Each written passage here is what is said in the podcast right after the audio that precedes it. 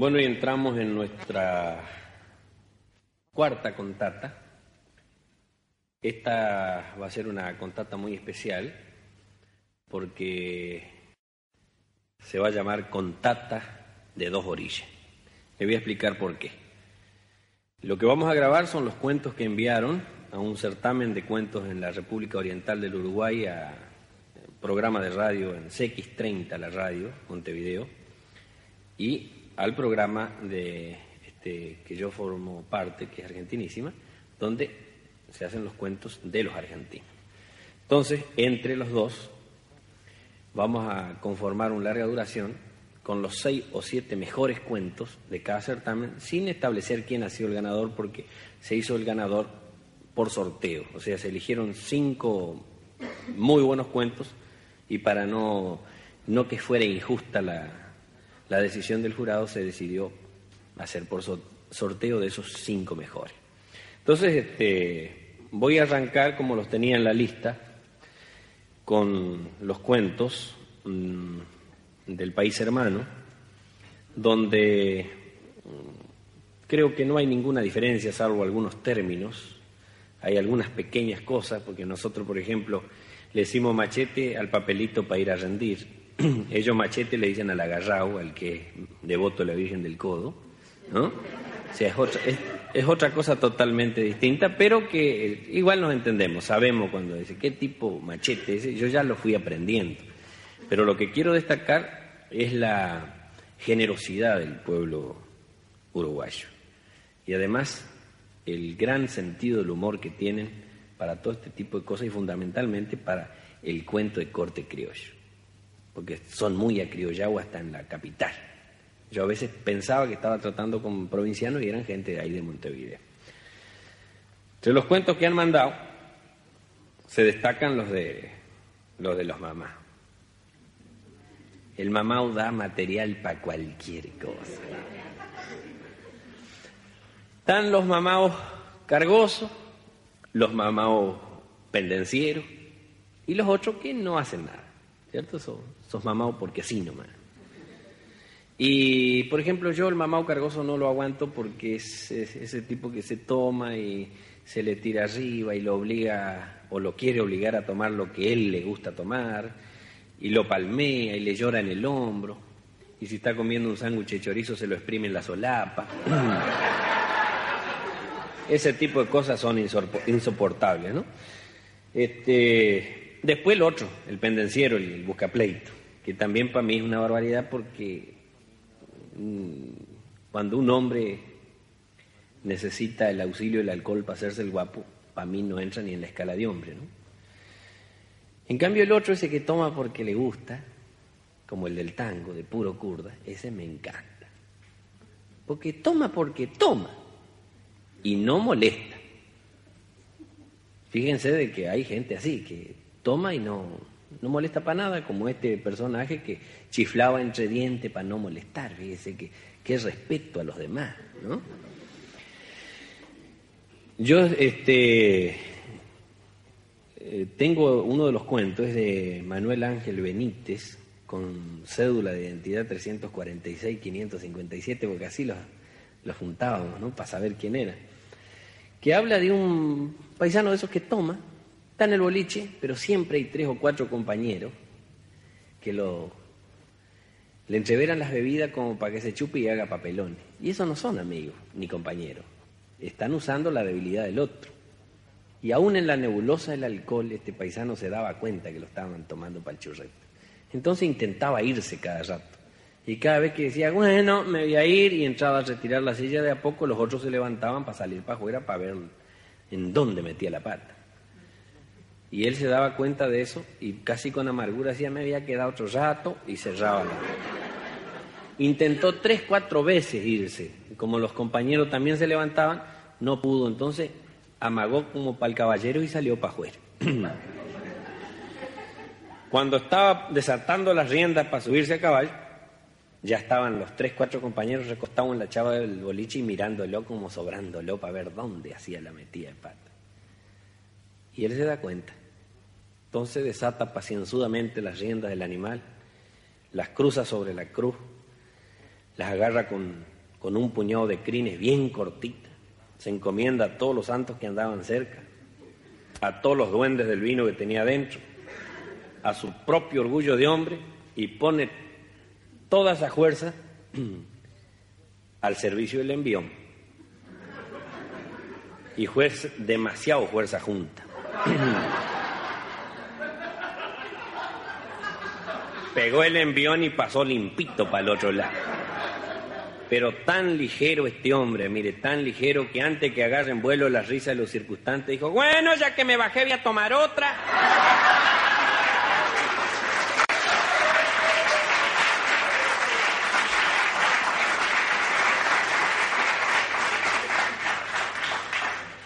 También una mujer, Juana Abreu, manda un cuento de estas cuestiones de la bebida. Don Pedro, por ejemplo, era un señor que tenía problemas con la bebida. Y don Pedro un señor de apellido notable en el lugar. Cuando se chupa un hombre que no tiene familia o que no tiene notoriedad en el pueblo, no importa, ese chupó, pobre tipo. Pero ya cuando es alguien de nombre, ya la cosa preocupa a la familia. No al que se chupa porque se chupa porque le gusta. Pero a la familia ya la entra a preocupar. A los vecinos también, como diciendo, mire qué barbaridad, don Pedro, ¿no? Un hombre tan bien. Las vecinas, ¿viste? Esos corrillos de esquina. Pobre don Pedro, tan buen nombre que es y mire lo que es la bebida. Entonces sale la vecina de, de enfrente, que está en esa vereda en ese momento, y dice, bueno, pobre don Pedro no sé, porque él se chupa y se divierte.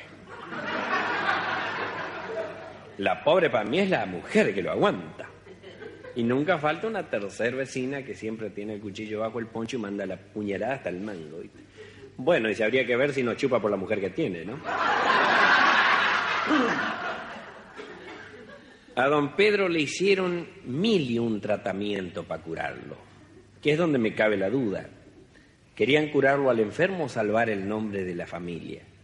Porque eso también hay que ponerlo en telejuicio. Los curanderos que andaban sueltos pasaron todo por la mano de don Pedro, mejor dicho, por, por el vicio de don Pedro. Don Pedro no había caso. ¿Vieron que hay curanderos que dan unos menjunjes para entreverarle a la bebida como para que después le dé asco? Don Pedro engordaba con los menjunjes. Fueron a ver al, al médico alcoholista más importante. Lo trató dos meses y pico. Ya para el tercer mes llamó a la mujer de don Pedro y dice, mire señora, esto no va. Ya había perdido hasta el control el médico. Dice, mire, yo ya no sé qué hacer. Hágame el favor, yo mañana por última vez lo voy a atender. Y voy al recurso psicológico. Si me da resultado bien y si no, no lo quiero ver más. Porque su marido es la imagen de mi fracaso. La primera vez que me pasa. Al otro día temprano estaba don Pedro en el consultorio. Buen día, cara de loco. hombre. Buen día. Me dijo mi mujer que me quería ver a la mañana, sí, para que estuviera fresco, don Pedro. Bueno, dice, si va a entrar a ofender de entrada, ofender de entrada, hágame el favor, dice, pase al consultorio, pase para adentro. ¿Qué le pasa? Hágame el favor, ¿qué le pasa? ¿Qué le pasa a usted? Va, pase para adentro. Bueno, che, dice, no es para tanto, no es para tanto. El médico juere control. Hágame el favor, siéntese, don Pedro, frente al escritorio. Se sienta frente al escritorio del consultorio. Dice, don Pedro, es la última charla que voy a tener con usted. Quiero que sea honesto conmigo. ¿Conoce estas cosas que están en estos vasos? Había dos vasos. Uno con agua y otro con vino. Y le dijeron, Pedro, no voy a saber. Macanudo, mejor así. Fíjese ahora, ¿eh? Destapa un tubo de ensayo y saca un gusano. Lo tira en el vaso de agua y el gusano nadaba que parecía la Esther William ahí adentro. da vueltas para un lado, para el otro, era una preciosura el gusano. Le dice el doctor, don Pedro se fijó, ese gusano goza de buena salud. Fíjese ahora, mete una espátula, saca el gusano de adentro del vaso de agua y lo tira en el vaso de vino. Hizo dos contorsiones, tal vez tres, y Seco quedó Luzán. Se para el doctor, apoya los nudillos como para discurso arriba del escritorio. Le dice, don Pedro, quiero que sea honesto.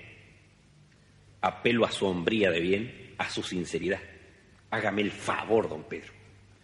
Reconózcame. ¿Qué le sugiere lo que acaba de ver? Lo miran, pero dice que lo que tomamos vino no vamos a tener nunca gusano.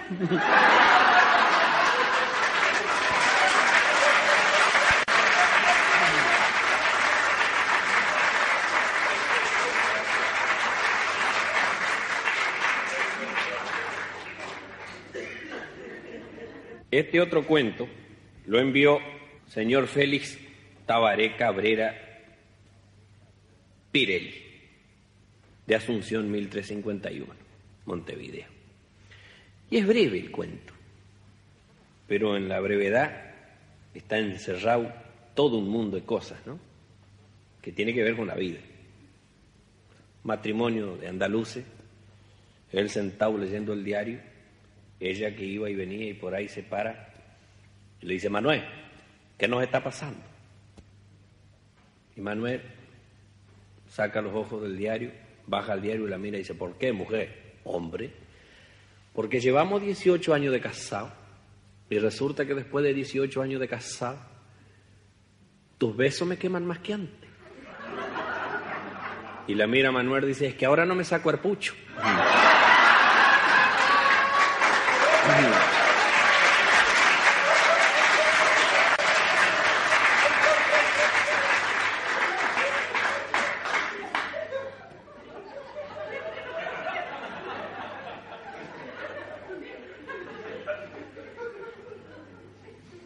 Este cuento, enviado por Rafael Leguizamón Bautista de Villa García, Uruguay, es un cuento con una sutileza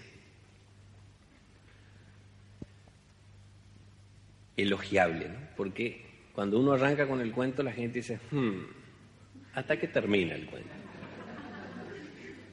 Así que venía una monjita por la ruta, manejando un auto, el auto entra a tironear, la monjita estaciona a la banquina, en la banquina mejor dicho, y hace lo que hacemos todos los automovilistas.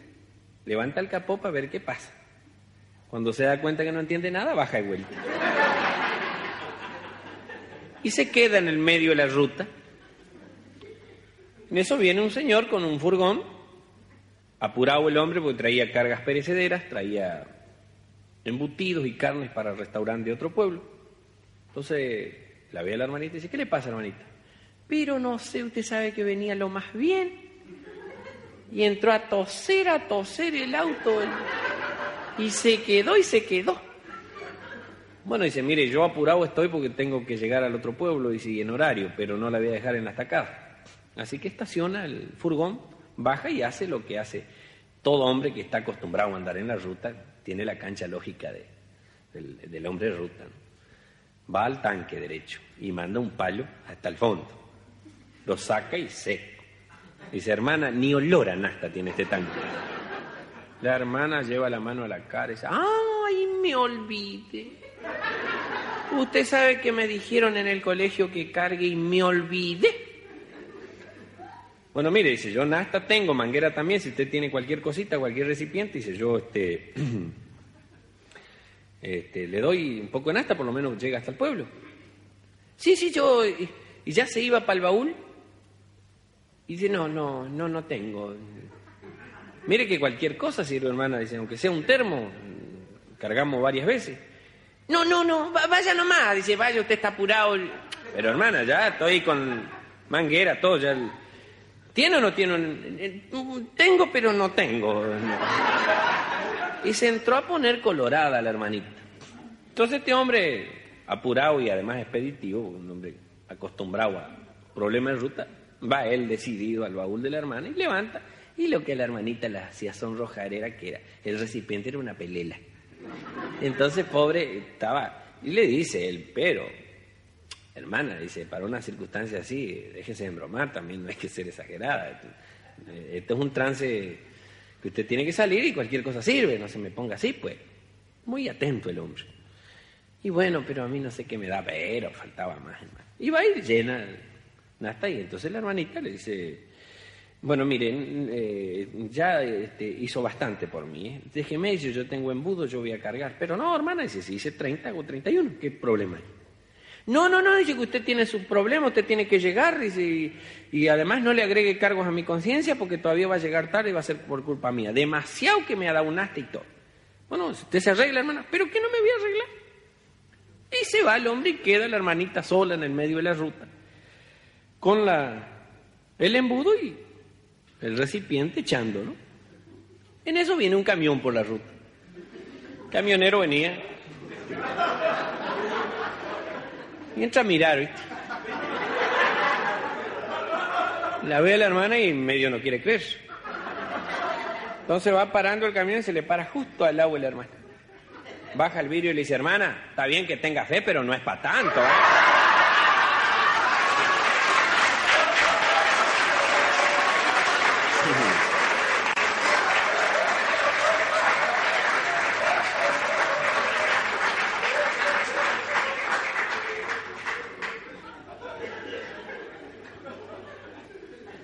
Acá hay, otro cuento.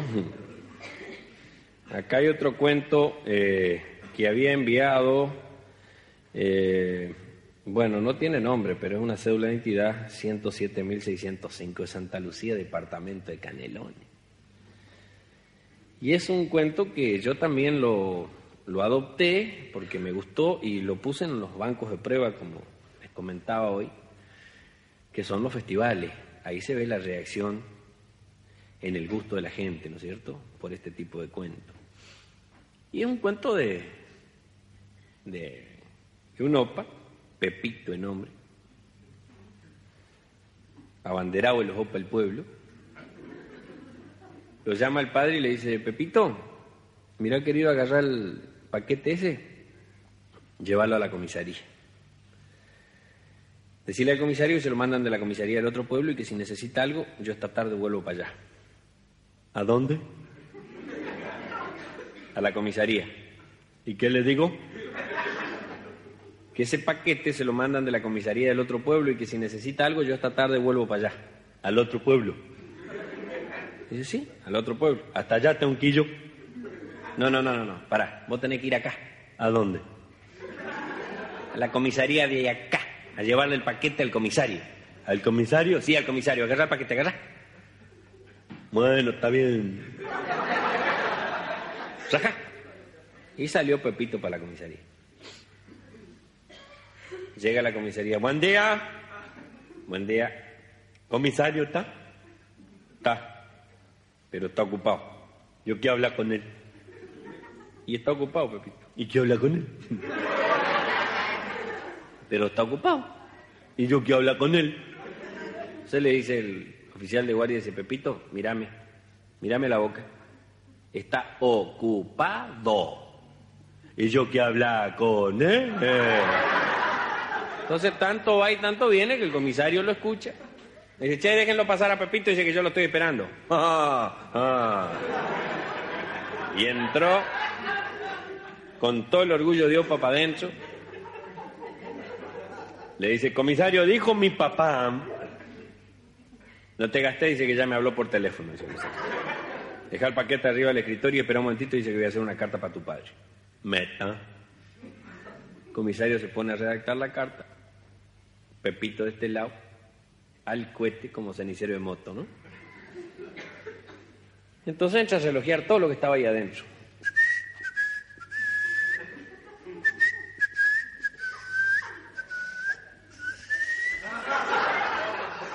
Mira para la pared. Dice, comisario, ¿qué pasa? Ese que está en la pared ahí, ¿qué foto o dibujo? Mira el comisario y dice, no, son fotos. ¿Foto, foto? Sí, foto, foto. No es dibujo. No, querido, son fotos. Estaba toda la galería de los buscados. Y le pregunta a Pepito, ¿esos son los que andan buscando ustedes? Y lo corrige comisario lo corrige y le dice, no, eso los busca la ley, por delincuente y malhechores. ¿Y para qué lo buscan? Y lo mira el comisario, ¿y para qué lo vamos a buscar, Pepito? Para agarrarlo. ¿Y por qué no lo agarraron cuando le sacaba la foto?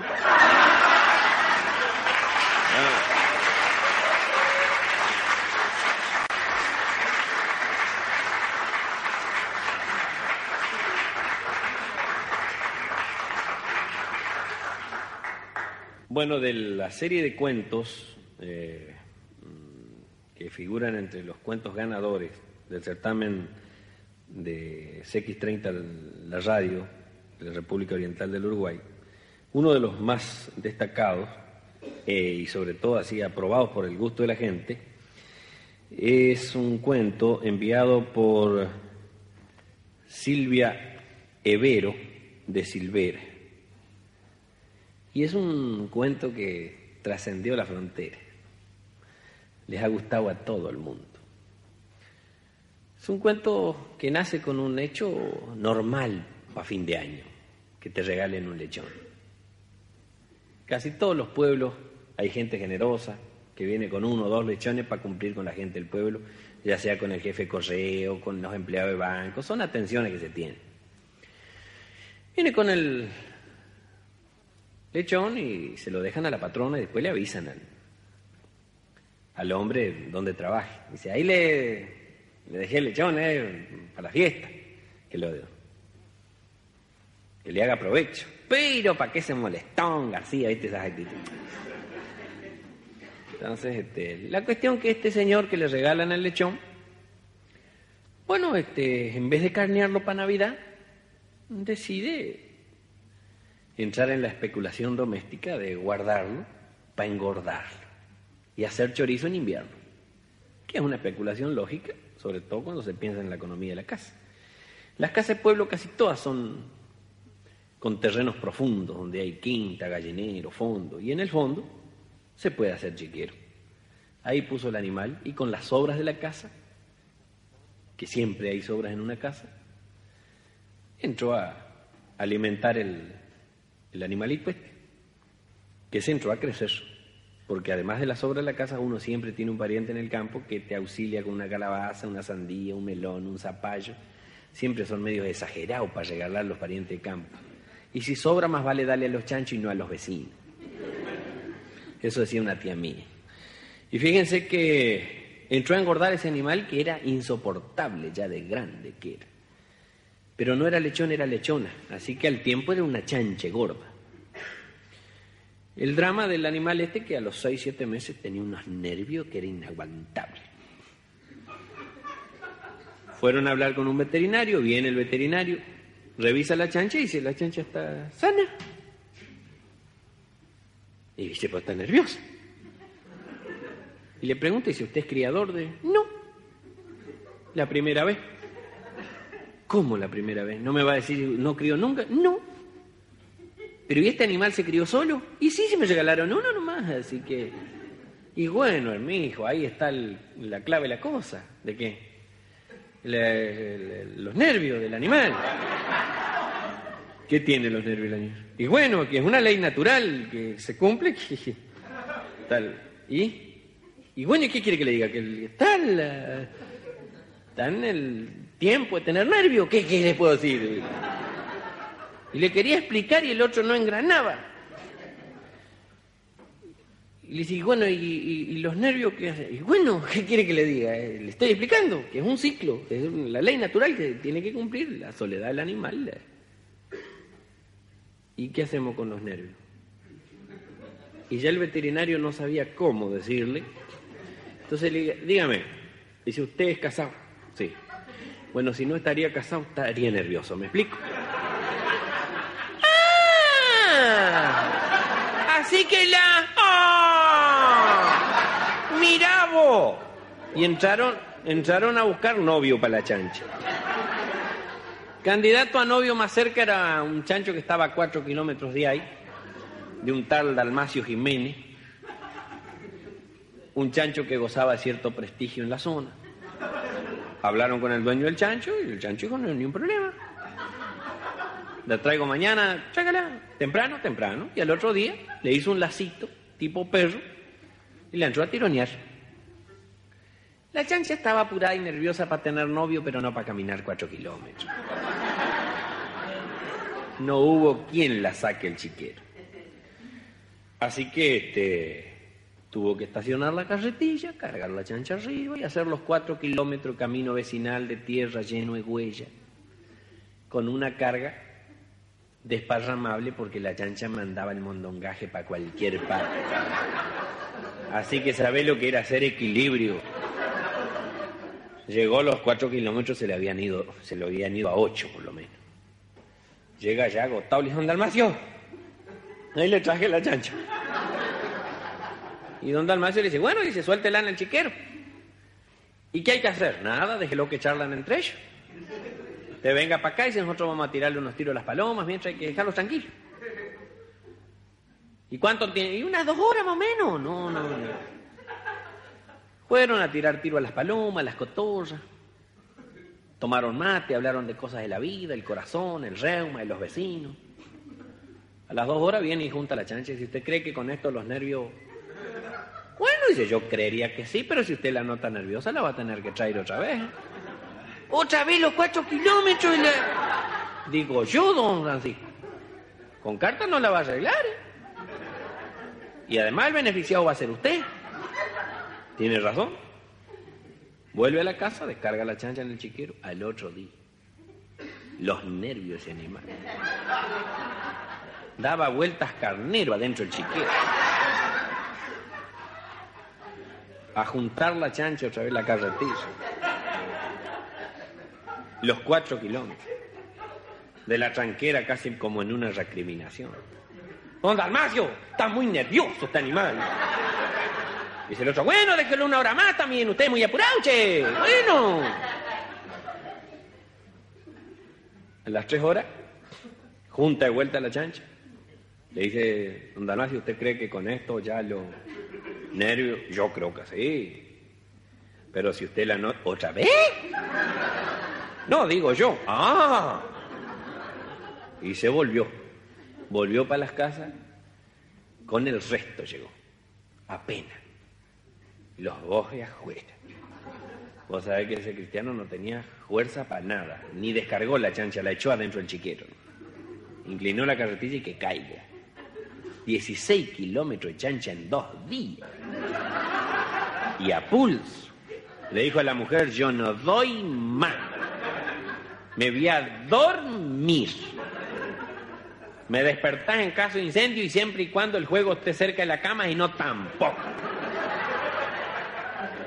Y se planchó. Al otro día los gritos de esa mujer. Francisco, levantate. Una, una desesperación en la voz. ¿Sabés los saltos de este cristiano? ¿Qué pasó? La mujer le dice, la chancha. Se le cruzaron los ojos. La mira casi desesperado. Se escapó. La mujer le dice, no. Y pone las manos como atajando y dice, no me digas que está nerviosa y cuenta. La mujer le dice, no. Y entonces, no, y se, se subió sola a la carretilla.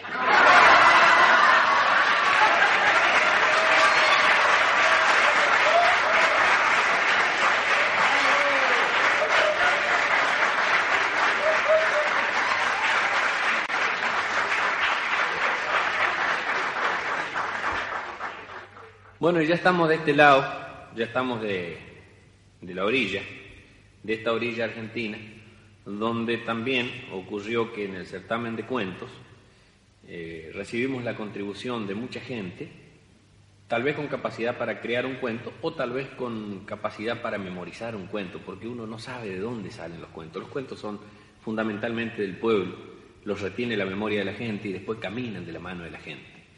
Pero en este caso nosotros tuvimos gente que envió los cuentos. Y este es el certamen de Argentinísima. Y esta es la orilla argentina, ya que nuestro, nuestra larga duración se llama Incontata de dos orillas. Y fíjense que desde Campana, provincia de Buenos Aires, una señora, América R. Núñez de Miguel, me envía un cuento que tiene que ver con los niños con las actitudes de los niños. Yo muchas veces he hablado de la capacidad para la fantasía que tienen los chicos. pero también hay que ver la capacidad para la lógica que suelen tener los chicos. Hay lógica de los chicos que asustan. Y en un aula, la maestra, en la hora de aritmética, dice, a ver, este, los niños bien sentados, queridos, las manos sobre los pupitres, porque comúnmente los chicos o tienen las bolitas en los bolsillos, o las gomeras en el cuello, esas para ondear pajaritos, bolillas de barro para tirar con la onda, o un pedazo de pan y lo van comiendo de a poco. Entonces las manos arriba a los pupitres para que estén concentrados. Dice, por ejemplo, si tengo dos naranjas acá y levanta la mano derecha con dos naranjas en la mano, y dos naranjas acá en la mano izquierda, ¿qué tengo? Y los chicos aprovechan para contar. O sea, la maestra la gran capacidad para graficarle las cosas a los chicos. Dos naranjas acá y dos naranjas acá. ¿Qué tengo? Los chicos cuentan. Cuatro naranjas, señorita. Muy bien. Muy bien. Quiere decir entonces que dos más dos y todo el aula al unísono dice cuatro. Muy bien. Ahora sin naranja. Deja la naranja en el escritorio. A ver, Jorgito, vos. Si en un bolsillo de tu pantalón tenés cinco mil pesos, querido, y en el otro bolsillo de tu pantalón tenés siete mil pesos, ¿qué tenés? Pantalón ajeno clavado, señorita.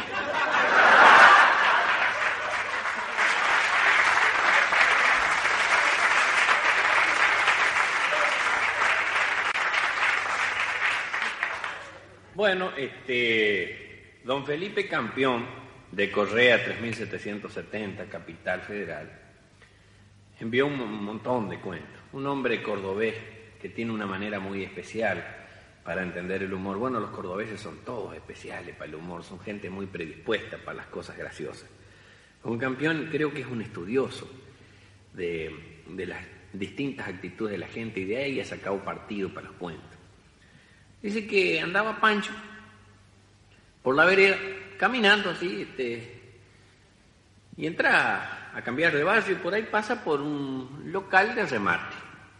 Y se remataba de todo, desde paraguas, collares antiguos, pájaro, perro, gato, de todo. Y vio un loro, un loro con un plumaje así muy, muy vistoso, loro atractivo. Y él quería tener hace tiempo, quería tener un loro. Entonces va este al, recinto del remate. Se queda ahí cuando entra el, el loro en remate.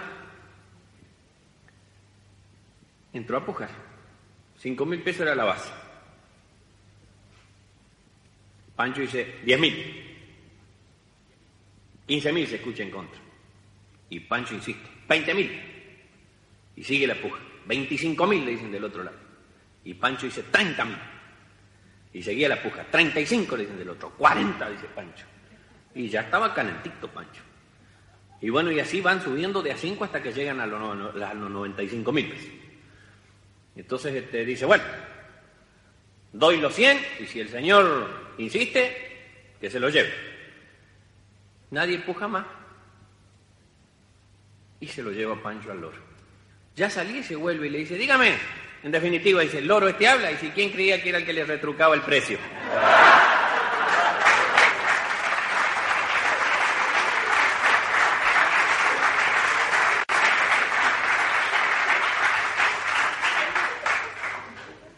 María E. de Farsi, barrio obrero, Casa 25 de mm, la provincia de Buenos Aires, en Tandil, un pago lindo, donde este, hay un montón de cosas hermosas para ver y donde la gente también es macanuda. Desde Tandil nos envía un cuento, que es de un señor que juntó, como todos los que juntamos la primera vez para comprar auto.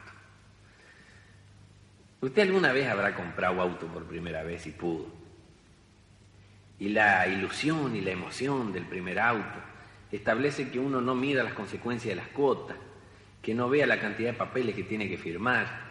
La ilusión del primer auto hace que rompamos las alcancías, que le pidamos a los amigos, que pidamos en, el, en la casa de crédito, en el banco, pero tener un cuatro ruedas.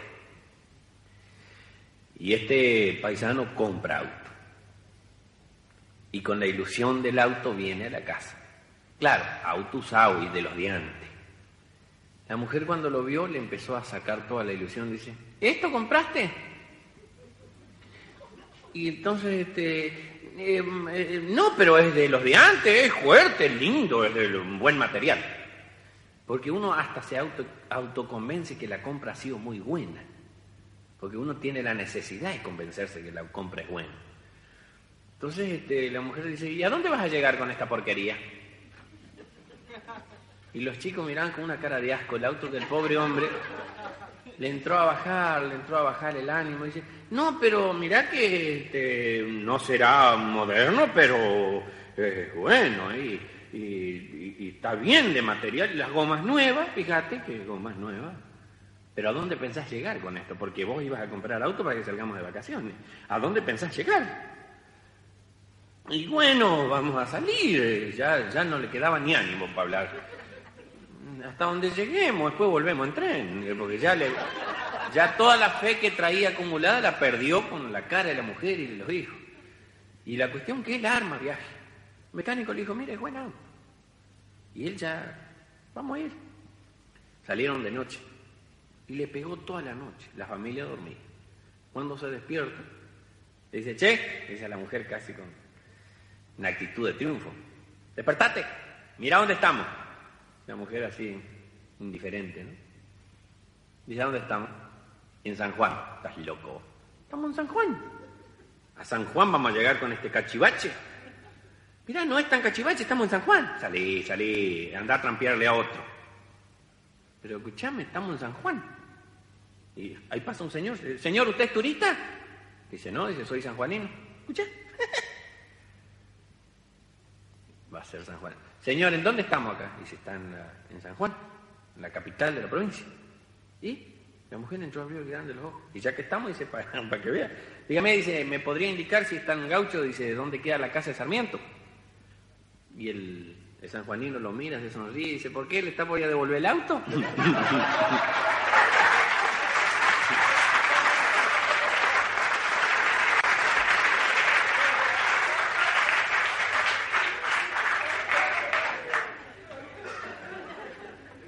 Bueno, este, Juan Closter,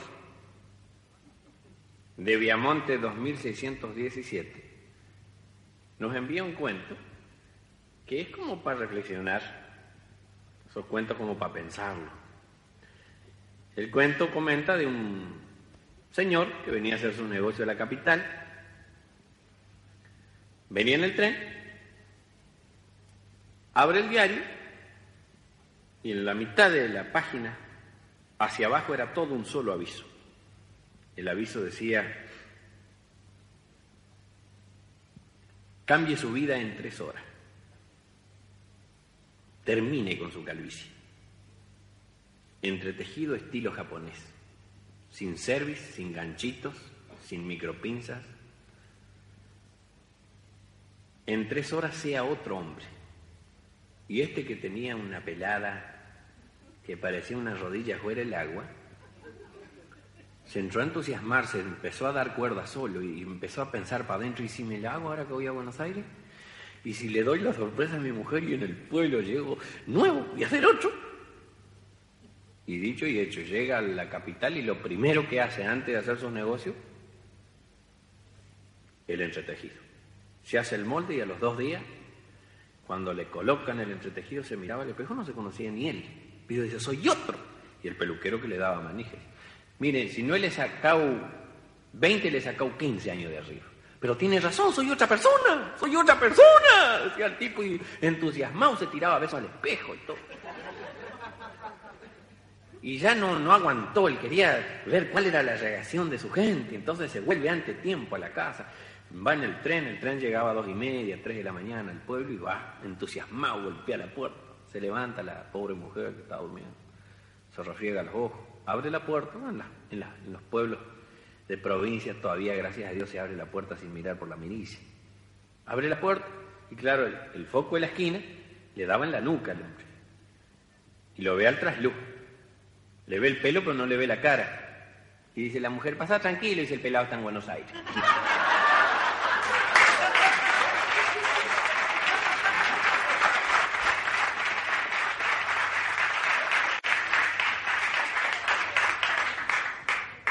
Muchas veces he hablado de las actitudes de los borrachos, beodos, ebrios, o comúnmente que yo les llamo chupao o. Son terminologías más de provincia, ¿no? Más al norte, en algún lado le dicen chumao, en el otro lado le dicen machao, pero son los mismos, son los que se bandean con la bebida. Y este cuento lo mandó Rodolfo Insaurralde, de Luis de los Llanos, 5200, de La Ferrere, provincia de Buenos Aires. Y cuenta de, de un caso ocurrido en un pueblo de provincia, donde en el penal del pueblo, en la cárcel de ahí, uno de los viejos guardiacárceles del penal muere en un accidente. Había cambio de, de, guardia, él era encargado de recibir las armas, de controlar las recámaras, de controlar las municiones. Claro, cuando uno hace por primera vez eso, en el primer año es muy cuidadoso con las armas, pero a medida que se convierte en una costumbre, durante 15, 20, 30 años, la costumbre ah, va haciendo que el hombre vaya perdiendo cierto cuidado para las cosas. Y dice el refrán que la confianza mata al hombre, y en este caso fue cierto, lo mató. Un descuido, una bala en la recámara y muere por accidente. Controlando el arma, se escapa un tiro y muere. El guardia cárcel de este penal era un hombre muy querido, era querido en el, en el penal por, por su trato, un trato muy paternal, muy humano. Y fuera del penal, en el pueblo también era un hombre apreciado porque era un hombre muy servicial, que se preocupaba de las cosas, de las necesidades comunitarias, ¿no es cierto? Un hombre que estaba al servicio de la gente. O sea, un hombre muy especial. Este tipo de, mm, de persona, eh, el barómetro para medir su afecto casualmente se mide en los velorios, si va o no va la gente. Y claro, el velorio de este hombre era un éxito, lleno de gente. Era una cosa bárbara. Para las tres y media, cuatro, pasa un chupado por la zona, ve luces, ve gente, movimiento, gente en la vereda y dentro. Claro, él pensó que sería alguna cosa rara. Entra y en la galería nomás, al lado de la entrada, había un hombre sentado en una silla petiza, de esas como para matear solo. Lloraba desconsoladamente. Ver llorar a un semejante conmueve, pero ver llorar a un hombre conmueve mucho más, siempre conmueve más. Y el chupagüe este se, conmovió. Y amacándose para atrás y para adelante con la curda que tenía, le dice, ¿quién es el finadito? Y el que lloraba le dice, mi cuñado, güey. Insiste con la averiguación. Dice, ¿y cómo fue el asunto? A tarde, mire, una picardía, un hombre de 53 años, fíjese. Un hombre que nunca un sí, un no con nadie, fíjese, en el penal esta tarde, fíjese, una cosa que me tiene tan mal, porque uno nunca se espera estas cosas y en el penal a la tarde, que un hombre de 53 años, un roble. Nunca un sí, un no con nadie, y en el penal ahí a la tarde, fíjese. Y ahí está ahora, fíjese dónde está, ahí está, una cosa que uno ni esperaba, y ahí está, lo trajeron después, en el penal a la tarde, fue una picardía, mire, un hombre de 56 años. Y el chupau lo mira y con ánimo de consolarlo dice, bueno, mi amigo, dice, la muerte siempre es una picardía. Pero también a los 53 años meterse arquero. Eh".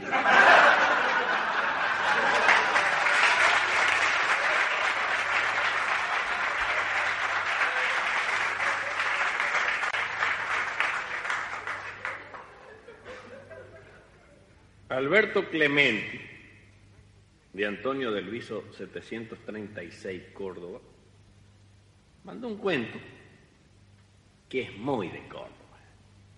Este tiene la gracia del cordobés. Ustedes saben de que el, humor de Córdoba es un, humor este, que transita con cierta personalidad de provincia, ande por la provincia que ande, porque tiene un canto muy especial el cordobés y porque tiene una gracia muy especial. Este señor Clemente manda eh, un cuento que es un, accidente que pasa en el campo. Accidentes de esto deben pasar a cientos por día. Paisano que la rastra de disco le saca limpito el dedo gordo del pie derecho. Y claro, la gente entra a valorar los dedos del pie cuando le falta. Porque hay gente que cree que tiene los dedos del pie para echarle talco nomás. Ocurre el accidente y vienen desesperados para el pueblo. Tratando de pararle la sangre al, muchachito con, paño sombrero quemado, porque hay dos cosas en el campo para parar la, las hemorragias. Cuando no hay primeros auxilios a mano, echa mano a la telaraña de los galpones, o si no se quema un pedazo del paño de sombrero y con la ceniza del, paño de sombrero, suele pararse la hemorragia. Estas son sabidurías camperas, pero que tienen sus resultados objetivos. Y lo traían en el carro afligido, tratando de pararle la hemorragia, y con un agravante se había perdido el dedo en la tierra arada. Llega al pueblo, el médico le tapa todo, lo venían tapando ahí para que no le diera el viento, no le diera la tierra. Y pregunta, ¿y el dedo? Se perdió, doctor. Yo removí la tierra ahí, pero yo no quería perder tiempo, le dice el padre. Yo le dije a los mismos muchachos, vamos a dejar. Vamos a dejar porque no sé cosa por encontrar un dedo, perdamos al muchacho. Bueno, el médico los mira y dice, claro, si a mí me traen el dedo, por ahí intento un injerto, qué sé yo. Y por ahí lo mira la cara al muchacho y se le iluminan los ojos al médico. Dice, a no ser que... Y el muchacho se dio cuenta. Lo que se había fijado el doctor era la nariz del muchacho. Bruta nariz en forma de papa encima. Y el muchachito lo miró y dice, ¿usted no estará pensando lo que yo me imagino? Y el médico le dice, si usted se imagina lo que yo estoy pensando, sí. Y usted dice por la, la nariz, efectivamente. Si usted se anima, dice, es cuestión de que se anime usted, doctor. Claro, porque una operación arreglamos dos cosas. Metale, dijo el muchacho eso muchacho de campo firme, y entraron a hacer la operación. Pero le quedó una nariz que parecía un galán de cine, y con el resto hermoso, dedo gordo. Sin uña, pero dedo gordo para el pie derecho. Como a los tres meses el médico lo encuentra en la calle. ¿Qué tal, Francisquito? ¿Cómo andás, hermano? Pero bien, doctor. Me cambió la vida, doctor. Me saludan hasta las casadas ahora con la pinta que tengo. Y le dice el médico, mira, a mí no me interesa tanto la parte estética, dice, como la parte de, la cuestión del, injerto, el pie. ¡Oh! Prendió al pelo, me prendió como si fuera de ahí. Y si no tenés ningún problema, ninguno. Va, uno, pero sin importancia. Cada vez que estornudo se me salta la alpargata.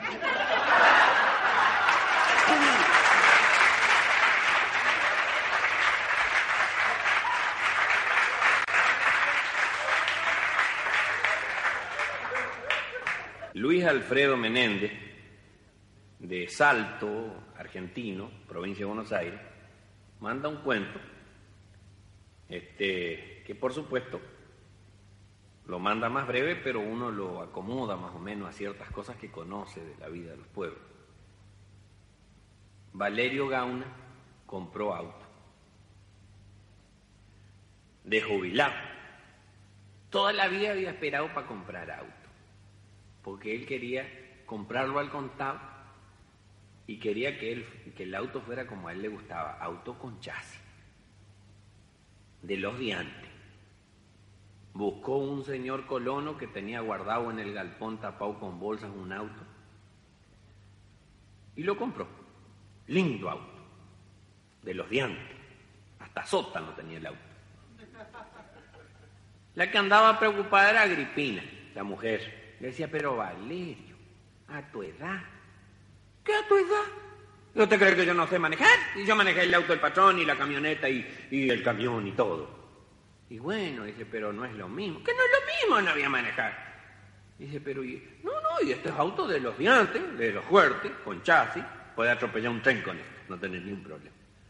Y lo entró a reformar, a arreglarlo, a lustrarlo, lo dejó al auto que era una pinturita. Inauguraron el auto en un viaje, el casamiento de una sobrina en otro pueblo. Esos casamientos de pueblo hermosos, ¿viste? Que tienen mucho que ver con la usanza antigua para este tipo de fiestas, porque no se hace con contratos a confiterías, sino los organiza la misma familia. Se juntan un día y carnean todos los pollos y todos los chanchos. Se juntan otro día y hacen todas las tortas Se juntan otro día y hacen todo el relleno para las empanadas y para los pasteles. Y llega el día del casamiento y se pone todo en la mesa. Y hay desde mortadela cortada a los guasos y, y todo tipo de aceitunas y quesos cortados temprano y que quedan filosos de tan duro porque les ha dado el viento. Pasando por el lechón y volviendo por el pollo y los pavos y los cabritos, se come cualquier cosa. Pero la comida entreverada no es tanto como, el, como la bebida entreverada. Y Valerio Gauna estrena el auto en el viaje para el casamiento de esta sobrina, llega, recibimiento.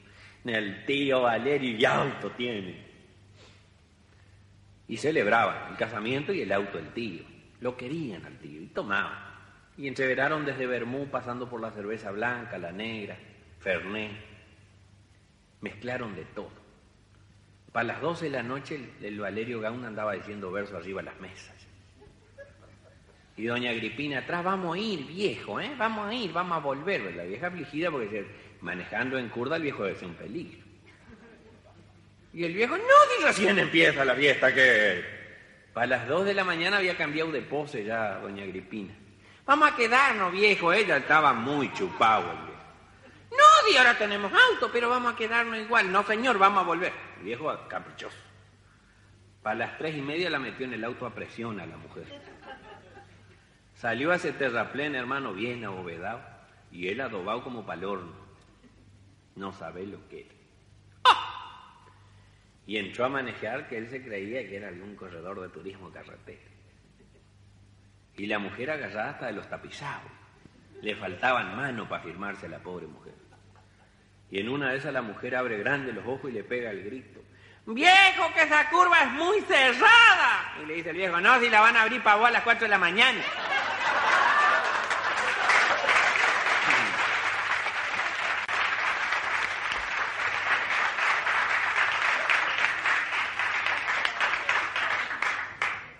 De que así como hay muchísima gente que ha colaborado a través de este certamen, hay gente que evidentemente eh, tiene la misma actitud generosa del contador de cuentos de los pueblos que no es profesional como uno, que cuenta cuentos como yo lo hacía en mi pueblo, por contar nomás, porque, bueno, le, le alegra la alegría de la gente, le alegra la sonrisa en la gente. Y hay un señor que no mandó ni dirección ni nombre, pero mandó un cuento. Cuento de esos que, que hay que construirlo un poco, pero que tiene sus, sus cosas graciosas, ¿no? Porque acá me dice, era un opa en la familia. Claro. Y fíjense que hay opas y opas. Yo he conocido varios que no figuran como opas en el calendario, pero que son. Y era un señor, estos chapagua la antigua, y les habrá pasado que alguna vez habrán tenido un pariente de estos, ¿no? Que dicen, usted viene y dice, ¿vio qué linda que estaba quedando la ruta? Ruta. Ruta eran las de antes, terraplenes nomás. ¿Qué ruta van a querer estas porquerías? De que no le gusta nada lo moderno. O viene y dice, se fijó, dice, qué linda la tele. ¿Qué es la tele? La tele, la radio es lo mejor. ¿Qué es la tele? Ahí uno tiene que andar mirando fijo y no hace nada. En cambio la radio uno trabaja y escucha y va a comparar la radio, no estas porquerías. La tele. Y viene uno de los muchachos y dice, Tata, usted sabe que parece que voy a pasar de grado, ¿eh? Así que se va a tener que acomodar, ¿eh? ¿Con qué? Y mm, yo hacía para que me regale la bici. ¡La bici le voy a dar yo, la bici, sí! A ver si en el tiempo nuestro nosotros íbamos a pedir una recompensa, sí. Palos por lomo nos daban. Yo le voy a dar bici. Su obligación es pasar de grado. ¿Qué va a venir acá a pedir recompensa? Y viene otro. Tata, mire que yo también parece que iba a pasar de grado y, y yo voy a querer el reloj. ¡Oh, reloj le voy a dar yo, sí! Mire si nosotros en las épocas nuestras íbamos a pedir reloj. Ah, reloj. En las épocas nuestras, para que sepa, mi amigo, nosotros mirábamos la hora por el sol. Y sale el hijo opa de atrás y dice, ¿y cómo le daban cuerda?